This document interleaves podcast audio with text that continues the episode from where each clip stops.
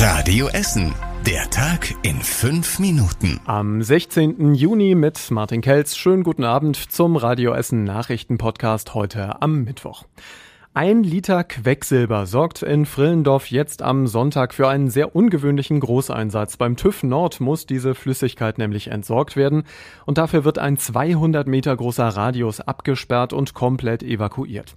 Viele Chemie- und Sicherheitsexperten sind dann am Sonntag dabei. Der Stoff ist mega explosiv und sehr giftig, deswegen kümmern sich Chemiespezialisten vor Ort, auch Notärzte und ein ABC-Team der Feuerwehr kommen dazu.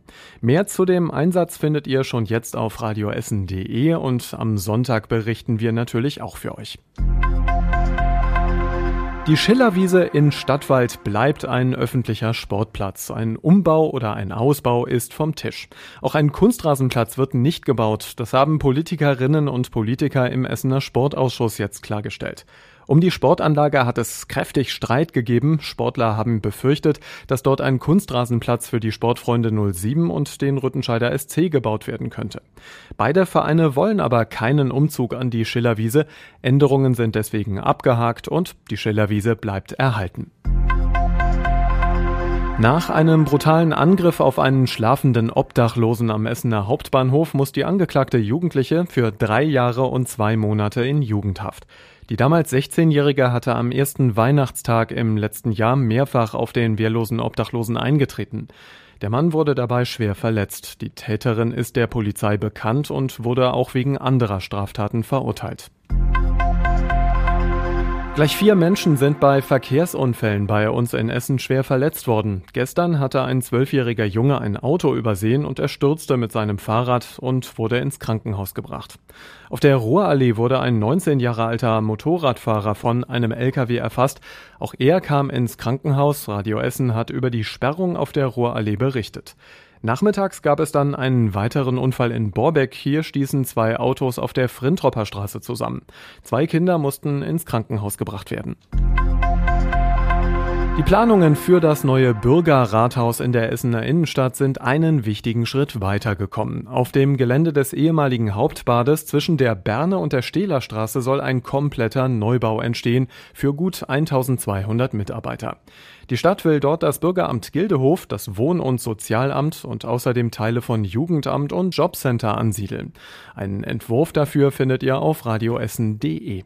Die Stadt will damit sowohl ihren Service verbessern als auch als Arbeitgeber moderner und attraktiver werden. 160 Millionen Euro soll das neue Bürgerrathaus kosten. Wenn alles nach Plan läuft, dann wird es 2026 fertig.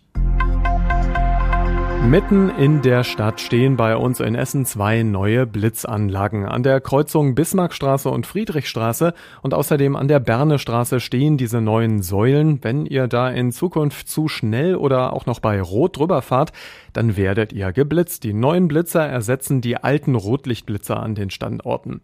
Die waren fast 30 Jahre alt und äh, länger schon nicht mehr in Betrieb. Die neuen Kombi-Blitzer haben insgesamt 180.000 Euro gekostet. Wann sie aber genau scharf geschaltet werden, das hat die Stadt Essen noch nicht gesagt. Das Zollfahndungsamt in Essen hat einen Drogenkurier geschnappt, der mit Drogen im Wert von einer halben Million Euro unterwegs war. Bei dem 73 Jahre alten Mann haben die Fahnder 30 Kilo Amphetamine, mehr als ein Kilo Crystal, 6000 Ecstasy-Pillen und außerdem Kokain, Heroin und andere Drogen beschlagnahmt. Die Betäubungsmittel waren offenbar für den Versand in ganz Deutschland vorgesehen. Auch gegen die Empfänger wird jetzt ermittelt. Und das war überregional wichtig. In Genf haben US-Präsident Biden und Russlands Präsident Putin ihre Gespräche in größerer Runde fortgesetzt. Über mögliche Ergebnisse ist fast nichts bekannt. Eine gemeinsame Pressekonferenz mit den beiden ist nicht geplant. Und die NRW-Landesregierung will die Maskenpflicht im Freien größtenteils abschaffen. Dieser Schritt sei jetzt verantwortungsvoll und vertretbar, heißt es aus dem Düsseldorfer Gesundheitsministerium. Im Moment werden die Details noch geregelt. Und zum Schluss der Blick aufs Wetter. Sehr heiß ist es einfach heute Abend bei uns und es geht auch morgen in einen sehr heißen Donnerstag. Heute Temperaturen um die 30 Grad und morgen sind 32 drin, stellenweise sogar 34 Grad. Der Freitag, der kann dann auch so ein paar Gewitter mal bei uns in Essen bringen und, ihr habt's erraten, es bleibt heiß. So. Das war unser Radio Essen Podcast für heute Abend. Habt einen entspannten und äh, schönen Feierabend und unsere nächsten aktuellen Nachrichten aus Essen gibt es morgen früh ab 6 hier bei Radio Essen. Bis später. Das war der Tag in fünf Minuten. Diesen und alle weiteren Radio Essen Podcasts findet ihr auf radioessen.de und überall da, wo es Podcasts gibt.